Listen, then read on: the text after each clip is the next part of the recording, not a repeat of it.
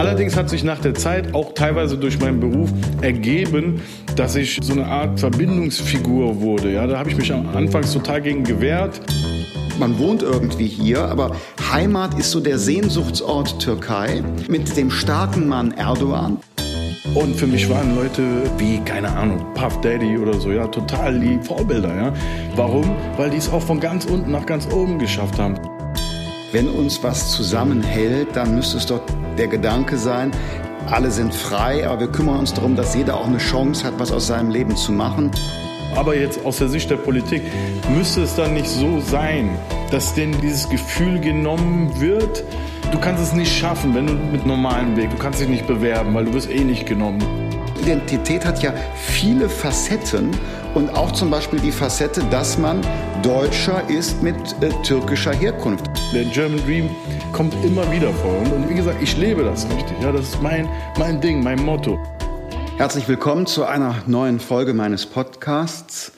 Ähm, ein Thema, zwei Farben. Heute ist bei mir Eko Fresh, erfolgreicher Rapper, Songwriter, Schauspieler und Produzent. Herzlichen Dank, dass du meiner Einladung gefolgt bist. Danke für die Einladung. Ich freue mich sehr. Jetzt haben wir natürlich, bevor wir über andere Themen sprechen, auch etwas Aktuelles, nämlich die Situation in Syrien, die Situation Türkei. Und ich frage äh, das deshalb, weil deine Wurzeln sind in der Türkei. Ich glaube, dein Vater oder deine Mutter hat auch eine kurdische Herkunft. Ja, genau, genau. Äh, du selbst bist äh, aus dem Rheinland. Genau. Ja, und das ist für mich die Frage, wie schaust du auf diese Situation dort, gerade vor dem Hintergrund Kurden-Türkei-Konflikt?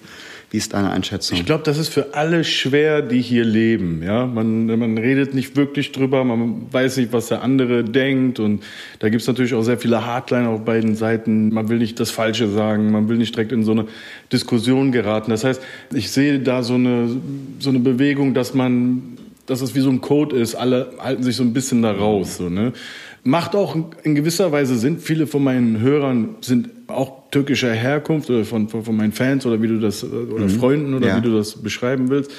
Insofern, natürlich habe ich auch selber eine Meinung, die aber wahrscheinlich eher in die Richtung geht, dass ich generell nicht will, dass es Krieg auf der Welt gibt. Ich bin ja jetzt nicht wirklich, wie du sagst, ich bin aus dem Rheinland, ich bin nicht wirklich ein Experte.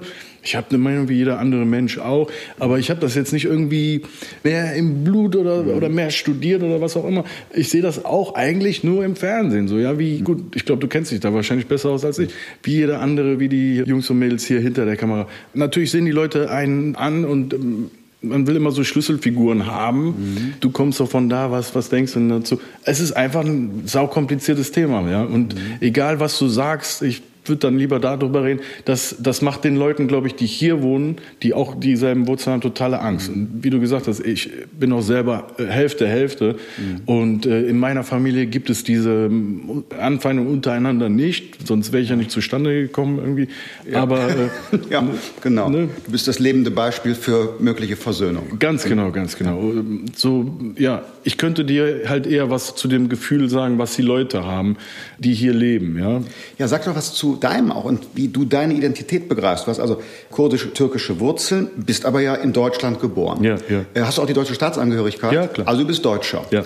Wie ist deine Identität? Ich frage deshalb, weil wir ja an vielen Stellen in der Vergangenheit gesehen haben, dass so diese deutsch-türkische Community, ich nenne es mal so, irgendwie so zwischen zwei Welten mir manchmal erscheint. Mhm. Einerseits mhm. starke Bindungen in die Türkei, andererseits Deutsche, mhm. Äh, manche von denen nur selten in der Türkei, gar keine Familie mehr da. Wie mhm. ist das, das bei dir? Ich kenne die Türkei eigentlich auch nur aus dem Urlaub. Und ich kenne sie weil mein Opa immer türkisches Fernsehen geschaut hat, als er, als er noch gelebt hat. Gott hab ihn selig. Ich hatte eigentlich gar nicht so viel Kontakt zu ihm, weiß ich jetzt im Nachhinein. Also ich war noch damals zu klein, äh, um das zu begreifen. Also er konnte zum Beispiel kein Deutsch oder nur ganz, ganz kleine Brocken. Und eigentlich ist da schon das Seil gerissen sozusagen. Ja, ich hatte eigentlich gar keinen Bezug zu ihm. Ist mir später als Erwachsener eingefallen. Ich weiß gar nicht, wie er drauf war, was er gedacht hat, wie er so, mhm. ne, ob er lustig war oder sonst was. Ich habe ihn immer nur in Erinnerung, dass er halt türkisches Fernsehen geschaut hat, Nachrichten und sich manchmal halt darüber aufgeregt hat und so weiter. Das war die erste Generation. Die zweite war dann quasi meine Mutter und mein, mein Vater. Und die haben ja hier schon so die ersten Kontakte gehabt oder die ersten auch geschäftlichen in äh, Beziehungen und so weiter. Also es ging dann immer weiter und als ich auf die Welt kam, war das ja schon, ich bin ja quasi wie ein Deutscher aufgewachsen Klar. sozusagen. Ja, also ich wurde zwar immer wieder dran erinnert, ich war zum Beispiel auf dem Gymnasium, da war ich einer von wenigen Schwarzköpfen, sag ich mal so salopp, so ja. Also ich wurde schon dran erinnert, aber es war jetzt nicht so. Ähm, ich habe mich jetzt nicht ausgeschlossen gefühlt oder nicht als Teil der, der anderen gesehen. So, ja, so war das jetzt nicht. Allerdings hat sich nach der Zeit auch teilweise durch meinen Beruf ergeben, dass ich so eine Art Verbindungsfigur wurde. Ja, da habe ich mich mhm. anfangs total gegen gewehrt, weil ich Rapper sein wollte und mich auch als solcher verstand und auch das Rappen an sich total gut konnte oder ja. dachte ich kann das. Ja, also ich bin da so aus so einem technischen Aspekt rangegangen und konnte gar nicht begreifen, warum die Leute jetzt mich ausgerechnet ausgewählt haben, da äh, zu vermitteln. Aber ich habe mich mit der Zeit an diese Rolle gewöhnt und es ist gar nicht mal so schlecht, weil es ist so eine Künstlerkrankheit, sich immer von dem zu lösen zu wollen, was einem da ähm, zugeschrieben wird. Man denkt immer, nein, ich kann was ganz anderes, ich habe viel mehr drauf und man will immer nur, dass ich das und das darstelle. Aber nein, anscheinend haben die Leute in gewissen Momenten so Schlüsselfiguren gesucht und es ist auch nicht schlimm, für etwas bekannt zu sein. Das habe ich mir mit der Zeit irgendwie, äh, habe ich mich damit angefreundet und es zieht sich durch mein Leben wie so ein Faden, dass ich anscheinend so eine Art Vermittler mhm. geworden bin, weil ich mit beiden klarkomme, mit beiden reden kann. Und das hat auch wieder seine Vor- und Nachteile. Zum Beispiel bin ich den manchen auf der Seite zu deutsch und manchmal auf der anderen Seite bleibe ich auch ein Türke, egal was passiert, mhm. bist trotzdem Türke. So, ja. Mhm. Also auch man kann nie alle irgendwie zufriedenstellen. So. Aber mhm. anscheinend wollen die Leute in, in, gewissen Situationen so Figuren haben, wo sie gewisse Fragen beantwortet haben wollen. Ja. Und das mhm. habe ich oder das versuche ich teilweise. Nein, aber das scheint mir wirklich auch für, sag ich mal, den inneren Zusammenhalt, den Frieden in unserer Gesellschaft hier von enormer Bedeutung zu sein. Wir haben eben eine sehr große aus der Türkei stammende Community hier, Menschen, die äh, hier arbeiten und die im Übrigen auch einen ganz wichtigen Beitrag dazu geleistet haben und zukünftig leisten müssen, damit es hier funktioniert und wir auch Wohlstand haben und so weiter und so fort. Und zugleich also meine Interpretation, ne, habe ich das Gefühl, es gab so Kränkungen mhm. oder sowas, weshalb man jetzt sich nicht, obwohl vielleicht sogar manche hier geboren sind, nicht Deutschland so als Heimat fühlen, mhm. sondern mhm. man ist, man wohnt irgendwie hier, aber Heimat ist so der Sehnsuchtsort Türkei mhm. mit dem starken Mann Erdogan, der ja enormen Zuspruch hat in Deutschland in der Community. Und für mich ist so die Interpretation, der zeigt eine starke Türkei, ja, und gibt deshalb denen, die hier so eine Kränkung erfahren haben, mhm. in den letzten Jahrzehnten ein Stück Selbstbewusstsein zurück. Mhm. Was man ja auch daran sehen kann, Mensch, also ich denke jetzt an Ösil oder, oder allein daran, dass in den, den Konsulaten in Deutschland Erdogan für Verfassungsänderungen und bei Wahlen mehr Stimmen bekommt als in Izmir, Ankara oder Istanbul. Mhm, mhm. Und da haben wir noch eine Riesenaufgabe irgendwie mit, mhm. mit ich sag mal, der, der nachholenden Integration und der Offenheit. Ne? Ja, ich glaube, dass das irgendwie sich mit der Zeit auch geändert hat, dieses Gefühl äh, der Kränkung, was du sagst. Ich meine mich damals erinnern zu können, dass es in meiner Jugend nicht so war, zumindest nicht so ausgeprägt. Ich habe es zumindest nicht die ganze Zeit erfahren. Ich habe es ab und zu mitbekommen, wenn irgendwie meine Mama zum Beispiel gesagt hat, irgendwie, wenn wir eine Wohnung gesucht haben, oh nein, hoffentlich nehmen die uns äh, und mhm. sagen nicht sofort nein und so. Also sowas gibt es schon. Aber es ist eigentlich nicht etwas, was einen ständig verfolgt, wenn man gewisse Ziele versucht zu erreichen. Es ist etwas, was manchmal aufploppt, aber man kommt auch gut durchs Leben so. Ja, es ist mhm. sicherlich, gibt es da Redebedarf und das mhm. lässt sich klären. Keine Gesellschaft ist perfekt. Aber ich bin ja auch ein Beispiel dafür, dass man da durchs Leben kommt. Naja, um zu dieser Kränkung zurückzukommen. Ich denke, da gab es ein paar Schlüsselmomente. Ich denke zurück, keine Ahnung, Sarrazin, sowas, mhm. ja, AfD, keine Ahnung, mhm. solche Sachen. Vielleicht, vielleicht sind das so Rückschläge einfach mhm. in der deutsch-türkischen Freundschaft, weil die war eigentlich, ähm, das war gar kein Thema mehr, ja. Das mhm. war total cool, also mhm. wie ich mich erinnere. Ja, das ist im Nachhinein dann zum Thema gekommen, mhm. obwohl man ja eigentlich denken müsste, je länger es geht, desto äh, aufgeschlossener äh, sind wir gegenüber einander so, ja. Aber dem, äh, das scheint ja nicht so zu sein. Ne? Mhm. Ja, was kann man machen? Du hast ein Label, das heißt German Dream. Genau, genau. Und spielt das in dem Zusammenhang eine Rolle? Ich will dir ja erstmal was sagen. Ja? ja. Also erstmal Respekt an die Kollegin Düsen Tekal. Ne? Die mhm. hat das ja irgendwie zu einer Stiftung und so gemacht. Ich muss ja wirklich was sagen. Finde ich auch gut, dass ich hier diesen Podcast habe, um, äh, um das mal ja. gleichzeitig zu sagen. Ich habe dieses Wording, diesen Sprachgebrauch in Deutschland erfunden. Ich habe das 2002 zu meinem Motto gemacht, mhm. zu meinem Label gemacht. Ich habe das sogar tätowiert und so. Ja, ich habe darüber oh. gerappt hier da, auf, auf ja. dem Oberarm, ja, German Dream. Ja. Also eigentlich so unwissend. Ich wusste ja nicht, dass mhm. das irgendwann mal so in den deutschen Sprachgebrauch passt und dass das einmal so sein wird. Auf jeden Fall habe ich mich als German Dream gefühlt. Das heißt also, ich habe das nicht benutzt, weil das vor mir irgendeiner aufgeschrieben hat, hier, ey, du bist der German Dream, wenn du in Deutschland deinen Traum mhm. verwirklichst als äh, Migrant oder sonst was, sondern ich habe das in dem Moment gefühlt, ja, ich, mhm. Und habe das dann so quasi aufgeschrieben oder, gemacht. Also deswegen, ich habe nichts dagegen, dass das jetzt benutzt wird, ja, vielleicht landet das mhm. ja irgendwann äh, in Duden. Im Duden, ja. Aber ich muss euch wirklich sagen, ich habe das erste Hand erlebt, ja, und deswegen den German Dream. Den German Dream. Deswegen würde ich so weit gehen zu sagen, ich bin der German Dream. Was ist der German Dream? es, es schaffen zu können. Es schaffen zu können. Ich muss dir sagen, ich habe mir Vorbilder immer aus Amerika genommen, schon früher. Mhm. Sonst würde ich auch diese Musik nicht machen, weil damals war die in Deutschland noch nicht so verbreitet. Das heißt, du musstest nach Übersee schauen, um da irgendwelche Informationen zu bekommen. Und für mich waren Leute ähm, wie, keine Ahnung, Puff Daddy oder so, ja, total die mhm. Vorbilder, ja. Warum? Weil die es auch von ganz unten nach ganz oben geschafft haben. Die waren auch quasi Teil einer Minderheit, kamen aus äh, Harlem oder, oder Brooklyn, ja, aus den äh, Hoods und, und Ghettos mhm. und haben es daraus geschafft, tatsächlich mit Musik, mit Unternehmergeist sozusagen. Und äh, obwohl sie es vielleicht von vornherein ein bisschen schwerer hatten, ja, mhm. aber trotzdem nicht äh, irgendwie drauf hängen geblieben, ja, mhm. hier, ich habe es total schwer, sondern nein, sind nach vorne gegangen und haben es gemacht. Und das fand ich so toll, ja. Und deswegen habe ich diesen, diesen Namen mir gegeben. 2002 schon. Ja. Und der Gedanke spielt auch in deiner Arbeit über jetzt das Produzieren hinaus äh, eine Rolle. In deinen Songs thematisierst du das auch. Ja, total. Du hast aber, da hast du Preise für bekommen, elf Millionen Mal auf YouTube geschaut. Da geht es auch um Ressentiments, wechselseitigen Respekt. Ja, dieses Thema kommt immer wieder vor. Das ist das Überthema meiner Karriere sozusagen. Es wird von allen Seiten mal bearbeitet. Ja, bei Aber ist es ein, das ist ein sehr ernster Song, wo eben ein enttäuschter Deutscher und ein enttäuschter Türke, ich versuche es jetzt relativ positiv auszudrücken, miteinander reden und da erstmal klar wird, was da so alles im Raum steht, ja. Und mhm. dann wieder der Vermittler. Als letztes komme ich dazu und rede dann mit beiden und versuche so ein bisschen wenigstens zu vermitteln und zu sagen, mhm. ey Leute, ihr kennt euch lange hier, reißt euch jetzt mal zusammen, so, ja. Mhm. Und äh, das ist nur ein Aspekt. Der German Dream kommt immer wieder vor. Und, und wie gesagt, ich lebe das mhm. richtig, ja. Das ist mein, mein Ding, mein Motto. Mhm. Und vor ein paar Jahren war das ja dann ein Hashtag, also dann ist es quasi so Mainstream geworden oder, oder, viral gegangen oder wie man das auch nennt. Ich dachte erstmal, wow, ich, das hat ja. mich gewundert, weil du musst ja verstehen, das ist so wie mein Brand, ja. Mhm. Aber dann fand ich es cool. Am Anfang, mhm. am Anfang war ich erstmal ein bisschen skeptisch, aber dann fand ich es cool, weil es ja für was Gutes steht. Es heißt nicht, dass es nicht auch eine Zeit gibt, wie bei dem anderen Hashtag, bei dem MeToo-Hashtag. Es gibt immer die, den Ort und die Zeit, sich auch mal über sowas zu unterhalten. Mhm. Wie gesagt, hier äh, Mutter hatte Angst, keine Wohnung zu kriegen und so. Es gibt immer diese Dinge. Das ist auch wie das hat jeder Migrant mal erlebt, mal mehr, mal weniger.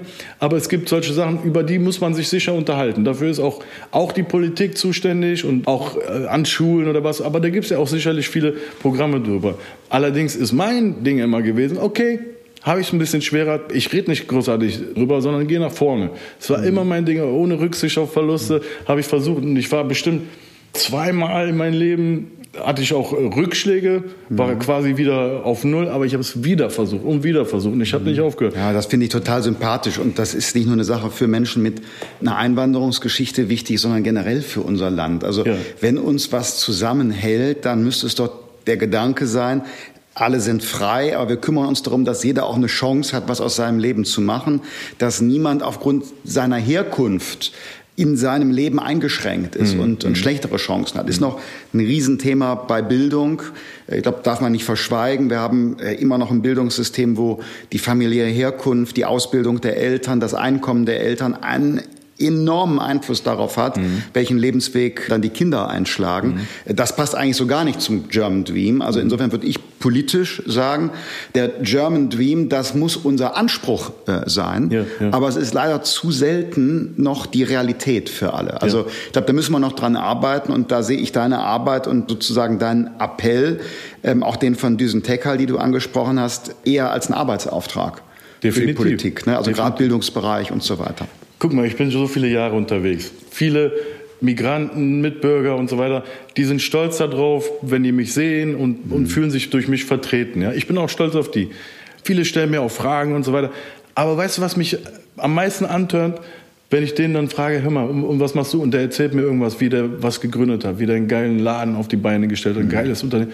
Das tönt mich richtig an. Da setze ich mhm. mich mit dem hin, wildfremd. Dann jetzt äh, mhm. frage ich den, wie hast du das gemacht? Mhm. Das ist, was mich einfach anzeigt. Wenn es irgendwie geschafft wird, ein geiles Unternehmen auf die Beine zu stellen, Eigentum zu holen, ja, sich ein Haus zu holen und so weiter. Mhm. Du musst dir vorstellen, sein Vater hat vielleicht noch gar nichts gehabt, so weißt du, und der packt es dann so, ja. Mhm. Sein Vater hat zum Beispiel für, für ganz wenig Wohnraum zum Beispiel äh, ohne Ende gearbeitet, mhm. so weißt du, und der Sohn denkt sich, hey, ich werde das hier schaffen, ich hole uns alle hier raus, ja. Geht raus, hat eine fette mhm. Idee, macht sein Ding, ja. Und solche Geschichten, die, die müssen wir erzählen. Die machen mich ja, an. Ja. So, ja. Ich glaube, man muss, ja, ich finde das auch super. Ich glaube, das muss man erzählen, so in der ganzen Bandbreite. Die Gesellschaft ist ganz vielfältig. Es gibt Erfolgsgeschichten, wo Menschen sich was aufgebaut haben. Auf der anderen Seite muss man sehen, es gibt auch Geschichten, die äh, sind eher traurig. Da gelingt es noch nicht, auch in der nächsten Generation. Da müssen wir die ganze Bandbreite sehen und mhm. so Pauschalurteile. Mhm. Äh, die Deutschen, äh, die Eingewanderten, mhm. ich glaube, die Pauschalurteile, die bringen in der Gesellschaft ganz viel an Wut und an Unverständnis, mhm. weil das Leben ist vielfältiger als nur mhm. Pauschalurteile. Das ist ja auch ein Thema eben für dich in der Vermittlerrolle. Mhm. Mich interessiert, wie ist denn die Reaktion der Szene, wenn du als Vermittler Vermittler auftrittst mhm. bei deinem Publikum, weil zumindest ich so aus der Ferne betrachtet, habe immer auch Rap in Deutschland wahrgenommen als, naja, sehr stark Crime mhm. und Agro mhm. und Wut, äh, Ressentiment, also ja, das genaue ja, Gegenteil von Verständigung. Ja, ja. Also ich muss dir sagen, dass das bekannteste äh, Rap-Genre ist dieser Gangster-Rap, den du, den du da mhm. ansprichst. Allerdings ist Rap genauso vielfältig wie das Leben. Ne? Da mhm. gibt es ganz verschiedene Arten von Rap. Es gibt auch, weiß nicht, studentenmäßigen Rap, es gibt äh, kommerziellen Rap, was, was auch immer, was das mhm. Herz begehrt. So, ja? Wie die Szene das aufnimmt. Ja, klar, das habe ich am Anfang gesagt, nicht jeder wird zufriedengestellt, immer und permanent. Ja? Ich höre mir auch oft an, ja, hör mal, was ist los? Du bist ja voll angepasst geworden und so. Das gehört aber manchmal dazu, mhm. weil ich versuche, so, so, eine Gratwanderung zu machen und manchmal bist du, nimmst du an Sachen teil, die vielleicht für den alten Hardcore-Fan zu corporate sind oder zu gesellschaftsfähig. Dann, dann wiederum möchte ich an Sachen teilnehmen, die dann aber nicht mehr gehen, weil ich bei zu äh, mhm. heftigen Platten irgendwie mhm. äh, dabei mhm. war. So, ja, es ist immer eine Gratwanderung, ja. Äh, wie gesagt, ich versuche zu vermitteln, ja, um das Thema hier Crime nochmal zu machen. Also das ist definitiv nicht der German Dream. Ich komme auch aus einer Gegend, bin zwar in Mönchengladbach aufgewachsen, war dann aber als junger Erwachsener in Köln-Kalk für zwölf Jahre, ja, und habe da äh, auch alles Mögliche mitbekommen. Und dann muss ich sagen, erstmal das, wie du eben erwähnt hast, das hat nicht unbedingt damit zu tun, aus welcher Region derjenige stammt, weil da gab es auch ganz normale Deutsche, so urdeutsche Kölsche, dann gab es da Türken, Italiener, Marokkaner, waren alle zusammen. So, das hat mhm. gar nicht so viel mit Rasse zu tun gehabt, sondern eher mit dem mit so einem mhm. Klassenunterschied. Warum sich sowas gebildet hat wie ey, ich komme von hier, ich habe keine Chance, ich will aber auch einen Mercedes fahren. Wie schaffe ich das so, ja? Und dann kommen mhm. die quasi auf blöde Ideen. Es ist ja nicht jeder so quasi ähm, vom Schicksal gesegnet und kann sein Talent in irgendwas erfassen. Da ist einfach ganz viel Energie so, ja? Und ganz wenn die gleichen Leute vielleicht woanders aufgewachsen wären, wären vielleicht auch teilweise, äh, weiß nicht, Anwälte, Richter oder sonst was oder mhm. Polizisten draus geworden. Das heißt, was macht man mit dieser Energie? Ich versuche ja einen positiven Einfluss drauf zu nehmen, aber ich kann unmöglich mir das so vorknüpfen und das äh, alleine so ähm, verändern. Auf jeden Fall ist meine Message immer die gleiche und, und immer die German Dream Message. In dieser German Dream Message hat aber Crime nichts verloren. Du bist ja auch als Schauspieler aktiv beim Ja. ZDF und äh, spielst ja genau in so einem, einem Milieu, Ja. ähm, Sozialwohnung, äh, man könnte fast sagen irgendwie so abgeschottet. Jetzt sprichst du gerade über, über Köln-Kalk. Dein Ansatz ist ja zunächst mal Mut machen, auf den German Dream hinweisen. Genau. Das ist ja so sozusagen die Software, wenn ich das mal so nennen darf. Ja, ne? Hättest du aus deiner Erfahrung oder jetzt mit der Beschäftigung mit dem Thema auch einen Rat, was so die Hardware angeht? Also das, was der Staat machen kann an, an Programmen, Schule. Mhm. Gibt es da etwas, wo du sagst, da wären Aufgaben für die Gesellschaft insgesamt, was besser werden kann, gerade äh, in äh, diese Lebensbereiche hinein? Das ist für mich ein großes Thema. Und wenn ich Politiker wäre, würde ich genau da Ja. ansetzen. So, ja. Komm, dein Programm. Ja. Ich habe das Programm noch nicht zu Ende Ja. geschrieben. Allerdings äh, hat das was mit dieser Energie zu tun, die ich gerade gesagt habe. Das ist einfach, da trifft so viel aufeinander und die wollen auch irgendwie sich feiern, die wollen auch im Leben äh, weiterkommen, so ja. Und das heißt also, was heißt das? Beschäftigung, am besten Beschäftigung, die einen auch zielführend weiterbringt sozusagen und irgendwie den Leuten zeigen, dass das eben möglich ist. Warum ist denn da der Ansatz, ja, für mich ist das auf dem normalen Weg nicht möglich in dieser Zeit, das zu machen, wie quasi der Deutsche, der aus Köln-Sülz kommt, ja.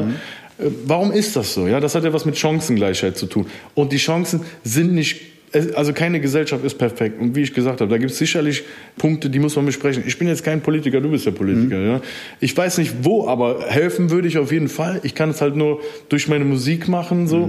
Teilweise nehmen wir an ähm, sozialen Projekten teil oder bin ich mal bei Workshops oder bei, bei Sachen, wo man versucht halt genau äh, da an, an die Wunde zu gehen.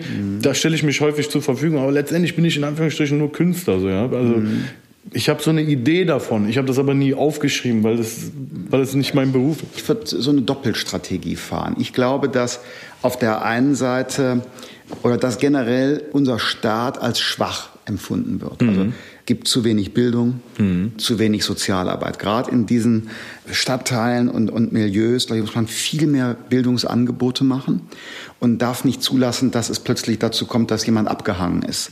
Dann muss man vielleicht, wenn in der Familie es keine Biografie gibt, wo schon Eltern und Geschwister durch Bildung einen Unterschied gemacht haben, muss man vielleicht umso mehr da reingehen und sagen, wir machen noch ein Angebot am Nachmittag und äh, gibt noch eine spezielle äh, Unterstützung in Deutsch oder Mathe und so weiter. Dass man nicht erlaubt, dass, dass man irgendwie junge Menschen sich aufgeben. Ja, ja. Man sagt, nein, du kannst was schaffen und du kannst einen Ausbildungsberuf machen. Du hast dann nicht sofort wie in den YouTube-Videos die Rapper einen großen Mercedes tiefer gelegt, aber es gibt die Möglichkeit, wenn du fleißig bist. Das eine. Und das andere, das hat ein bisschen zu tun mit dem Gangster-Rap, hat ein bisschen zu tun mit, mit Four Blocks und so diesen, diesen Idealen, die da aufgezeigt werden. Ich glaube, auf der einen Seite muss man ganz viele Chancen zeigen und auf der anderen Seite muss man deutlich machen, es gibt auch Regeln und Grenzen und zum Beispiel Kleinkriminalität ist keine Option, äh, um im Leben voranzukommen. Und das tolerieren wir auch nicht.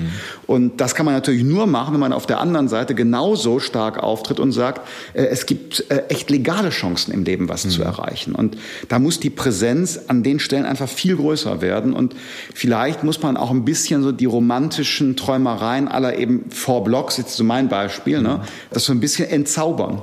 Da entsteht so eine, so eine Mystik. Das war irgendwie so ein, so ein, ein toller Lebensentwurf. Ist er nicht. Nee, Wie man- definitiv nicht. Definitiv nicht. Gerade hier in Berlin in der Rap-Szene gibt es ja da auch harte Auseinandersetzungen. Ja, ne? ja. Erfolgserlebnisse sind auch, Ja. sind auch das A und O. Ne? Ich, ich hatte zum Beispiel total früh die Erfahrung, weil es das erste war, was ich versucht habe mit dem Rap. Ich war damals, Gott sei Dank, so ein bisschen meiner Zeit voraus, weil es damals noch nicht so viele gab. Und das hat direkt geklappt. Ja? Und da war ich noch sehr jung. Deswegen, also Erfolgserlebnisse sind auch das A und O. Aber jetzt aus der Sicht der Politik müsste es dann nicht so sein, dass das den Leuten, dass denen dieses Gefühl genommen wird, du kannst es nicht schaffen, wenn du mit, mit dem normalen Weg, du kannst dich nicht bewerben, weil du wirst eh nicht genommen, du kannst nicht da und dahin, du kannst niemals in Lindenthal wohnen oder sonst was. Woher stammt dieses Gefühl? Ich glaube, es gibt in Deutschland tatsächlich noch einen unausgesprochenen Alltagsrassismus. Mit bestimmten Nachnamen, mit besonders viel Ü zum Beispiel und in bestimmten Auftreten bin ich sicher, höre ich auch sehr oft, werden selbst bei einer guten Ausbildung Menschen weniger oft zum Vorstellungsgespräch eingeladen. Kann ich mir auch vorstellen. Wie gesagt, äh, da muss sich was ändern. Man, äh, der deutsche Mittelstand und die Wirtschaft beklagt Fachkräftemangel. Und auf der anderen Seite hört man, dass junge Menschen mit einer guten Ausbildung das Gefühl haben, ich werde nicht so oft eingeladen zum Vorstellungsgespräch, ich werde nicht so schnell befördert oder mein Gehalt steigt nicht so stark. Das ist ein Problem und das, das zeigt, dass das die Kränkung haben wir eben mal gesagt, das ist nicht, nicht irgendwie nur ein Gefühl, da steckt auch was dahinter. Mhm. Und noch etwas, wenn man das ändern würde, wäre das ja nicht nur aus Mitleid, sondern da steckt ja auch total viel Potenzial absolut, da drin. Klar. Ja? Also, ja klar. Da hätte man ja auch Ja klar, da steckt Potenzial dahinter und wir wollen eine stabile Gesellschaft sein und man kann ja nicht erlauben, dass, dass eine Generation oder ein Teil einer Generation irgendwie gar nicht gelingende Karriere machen kann, mhm. weil die gar nicht an den Start kommen. Mhm. Da muss sich was ändern. Du selbst hast übrigens mal äh, gesagt, habe ich gelesen, dass du weniger für deine Musik und deinen Erfolg angesprochen wirst, sondern als Vertreter der Deutsch-Türken. Ja, genau, genau. Das ist ja auch irgendwie ein Symptom, ne? Ja. Ja, wie gesagt, am Anfang habe ich mich ein bisschen dagegen gewehrt und war dann so ein bisschen, man ist ja auch eitel so als Künstler, ne, so denkt so, ja, hey, ich, ich habe das voll drauf und so, warum sprichst du mich jetzt als äh, Türke immer an? So, das ist doch nicht mein Beruf, ja. Ich wache ja nicht morgens auf und denke, ah, ich bin Türke. So. Das ist ab, ab, absurd, ja, weil jeder ist ja irgendwo her. Ne? Man kann gar nicht das vorher beeinflussen. Deswegen, ich finde aber auch, ist ja eine Portion Nationalstolz cool, zum Beispiel bei der WM oder so, genauso wie wenn die deutsche Mannschaft äh, spielt. Als Deutsch-Türke freut man sich dafür, freut sich auch ein bisschen, wenn die türkische Mannschaft spielt. Es ist ganz normal. Aber zum A und O deine Existenz zu machen, ist eigentlich absurd, weil du kannst dich ja, du hast dir das ja nicht ausgesucht. Das heißt, du musst dir einen anderen äh, Mittelpunkt suchen, der dich ausmacht, sozusagen. Ja, ja klar. Und ich finde den Gedanken völlig abwegig, die Identität, die man hat, an einer Sache festzumachen. Mhm. Also jetzt in meinem Fall, was ist meine Identität? Ja, ich bin Deutscher. Ich bin zugleich Europäer. Mhm. Ich komme aus dem Rheinland, wie du. Ist auch Teil meiner Identität. Ich komme nicht aus Sachsen, sondern aus dem Rheinland. Mhm. So, ich bin Liberaler, ist auch Teil meiner Identität. Zu meiner Identität, was weiß ich, gehören, gehört mein Beruf. Das heißt also, Identität hat ja viele Facetten und auch zum Beispiel die Facette, dass man Deutscher ist mit äh, türkischer Herkunft. Da ist man ja nicht entweder oder, sondern mhm. also dieser Versuch, und ich habe da manchmal das Gefühl, das nimmt noch stärker zu in mhm. dieser Zeit. Mhm. Man wird so auf eine Schiene gebracht mhm. und muss sich für eins entscheiden. Dabei sind wir alle ganz vielfältig. Ja, ja. Also jeder in sich ja auch. Man wird gezwungen quasi, weil die Gesellschaft halt so polarisiert ist und sich eben viele Leute diesen Umstand eben als Hauptidentität sehen. Warum? Mhm. Weil sie vielleicht gar nicht so viel anderes haben, worauf sie mhm. stolz sein können. Ja, das ist ja genau dann vielleicht. Aber wie gesagt, ich glaube, das ist eher so ein Klassen Unterschiedsding, mhm. ja, weil du musst dich damit wenig zufrieden geben. Siehst, wie du, wie du auch gesagt hast, auf YouTube Leute haben total viel Kohle oder auf Instagram oder so, da tut ja eh immer jeder, als ob nur Millionäre im Urlaub, nur ja. super läuft, ja. Dann fragst du dich ab und denkst dir, ja, okay, und versuchst dir etwas zu finden, an dem du dann festhältst, ja. Und ich glaube eher, dass das was mit Bildung zu tun hat und mit, mit der gesellschaftlichen mhm. Klasse, in der man sich befindet, als unbedingt, wo man, mhm. wo man herkommt, weil es gibt sicherlich auch viele Deutsche, die das genauso mhm. sehen, ja, die auch sagen, ja, ich bin stolzer Deutscher und ähm, die das, die, die das zum, zum Hauptteil ihrer mhm. Identität machen, ja. Mhm. Wobei das ja eigentlich, wie gesagt, absurd ist. Natürlich, Nationalstolz ist immer cool, aber für mich ist das eher sowas wie beim Fußball oder bei irgendwelchen Ereignissen. Ja, ist eine, eine Facette. Genau, genau. ich eine bin, Facette. Beim Fußball, ja, ich bin, ich bin Deutscher und BVB-Fan, ich komme aus dem Rheinland und das sind da alles, alles, alles Facetten. Hast du zum Beispiel im Netz mal, mal Erfahrungen auch machen müssen mit, mit äh, Rassismus und Ressentiments? Na klar, na klar, aber das, ähm, also man ist ja nur ein Mensch, ne? so generell Kommentare im Netz die beschäftigen dich manchmal mehr, manchmal weniger. Wenn du zum Beispiel gerade einen geilen Payday hattest, mhm.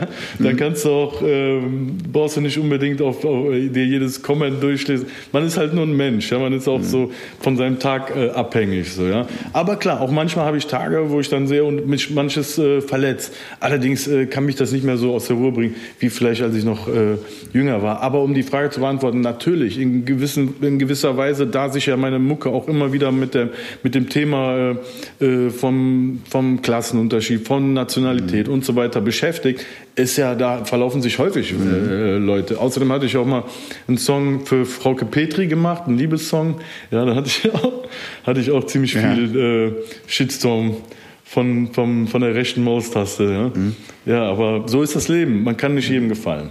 Ne? Ähm, Cybermobbing ist da ein Thema. Ja. Dafür, da, mit dem Thema setzt du dich auch auseinander. Ja. Wie, wie kam es dazu? Mit eigener Erfahrungen, Kinder oder was ist der Grund? Ich wurde seit dem Lied Aber, ja. ja das war so, glaube ich, so der letzte Schritt, wo, wo der Letzte gesehen hat, ah, okay, den kann man einladen, ja, der macht dir nicht alles kaputt. Mhm. Ähm, da, seitdem werde ich immer mal wieder mhm. zu interessanten Dingen eingeladen. Und, und da, wo ich mich mit identifiziere, ich mhm. muss sagen, ich nehme auch nicht alles an. Auch mhm. wenn ich das gut finde.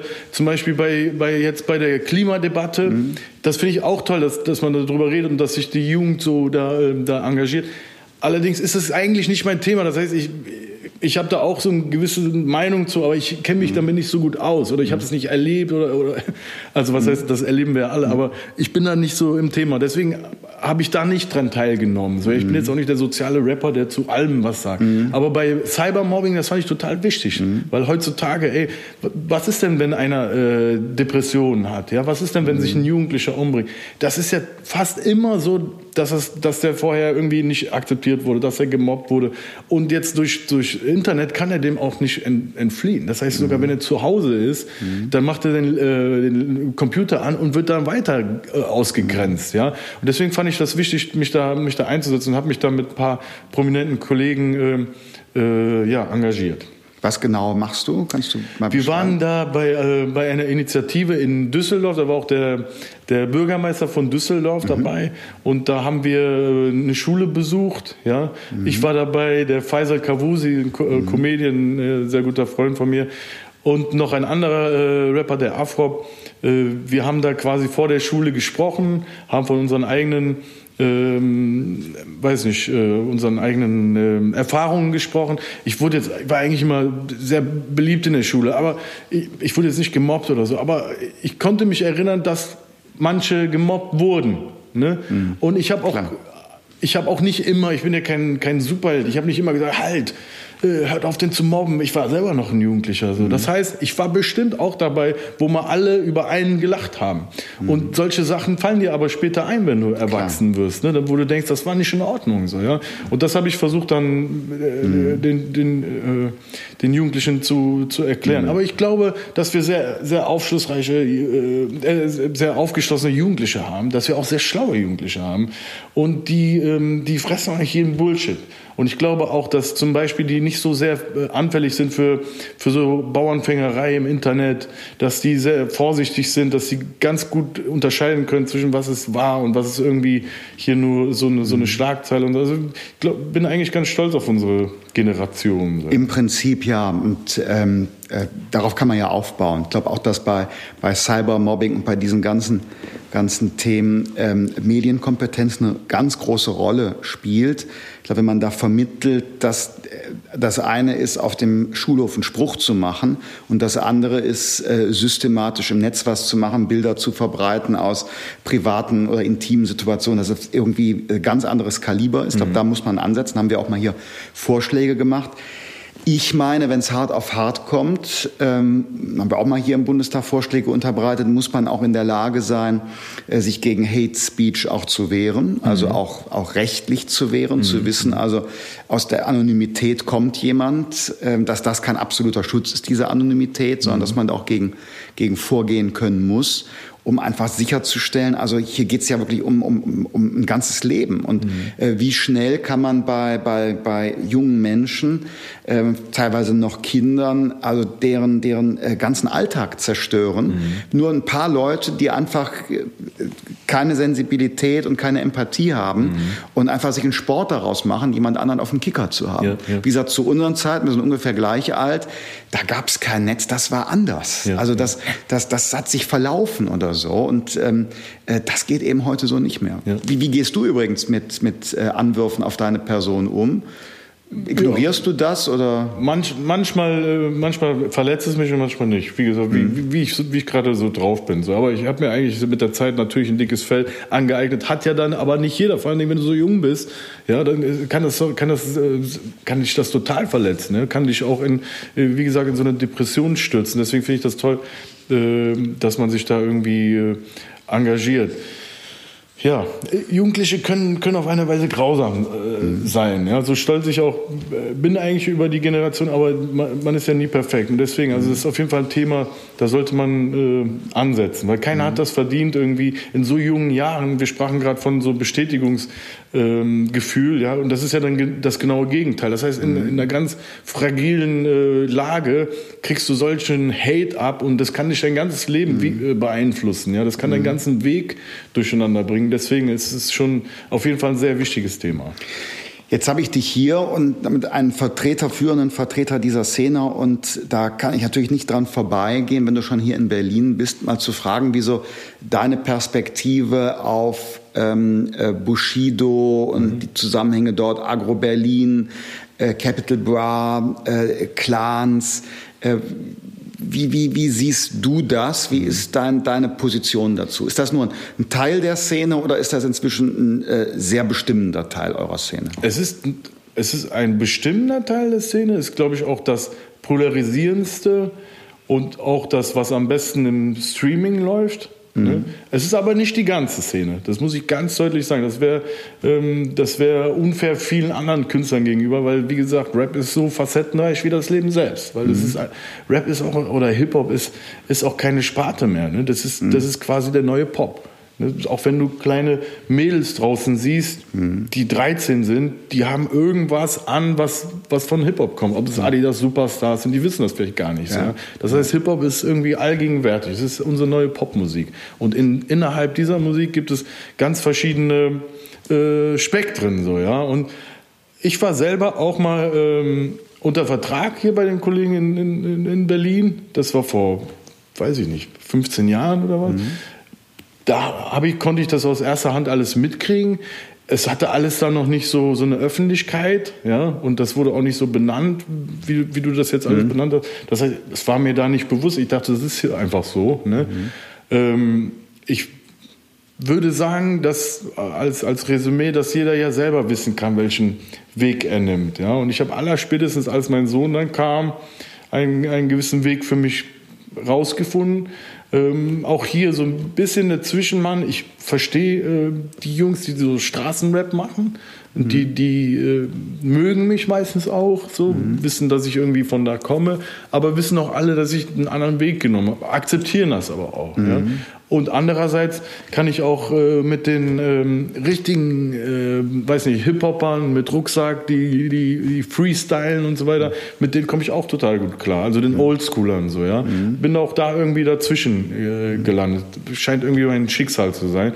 Aber ich versuche mit dem, was ich kann, einen guten Einfluss zu machen. So kann ich das, so kann ich das äh, abschließen. Allerdings lebe ich auch im Kapitalismus. Ich versuche natürlich äh, mein Kind irgendwie zu ernähren und so viel wie möglich für meine Familie zu schaffen. Und insofern ist das eine Gratwanderung, genauso wie mit den, mit den äh, wohltätigen Dingen. Ich nehme sie an, die, die zu mir passen, mhm.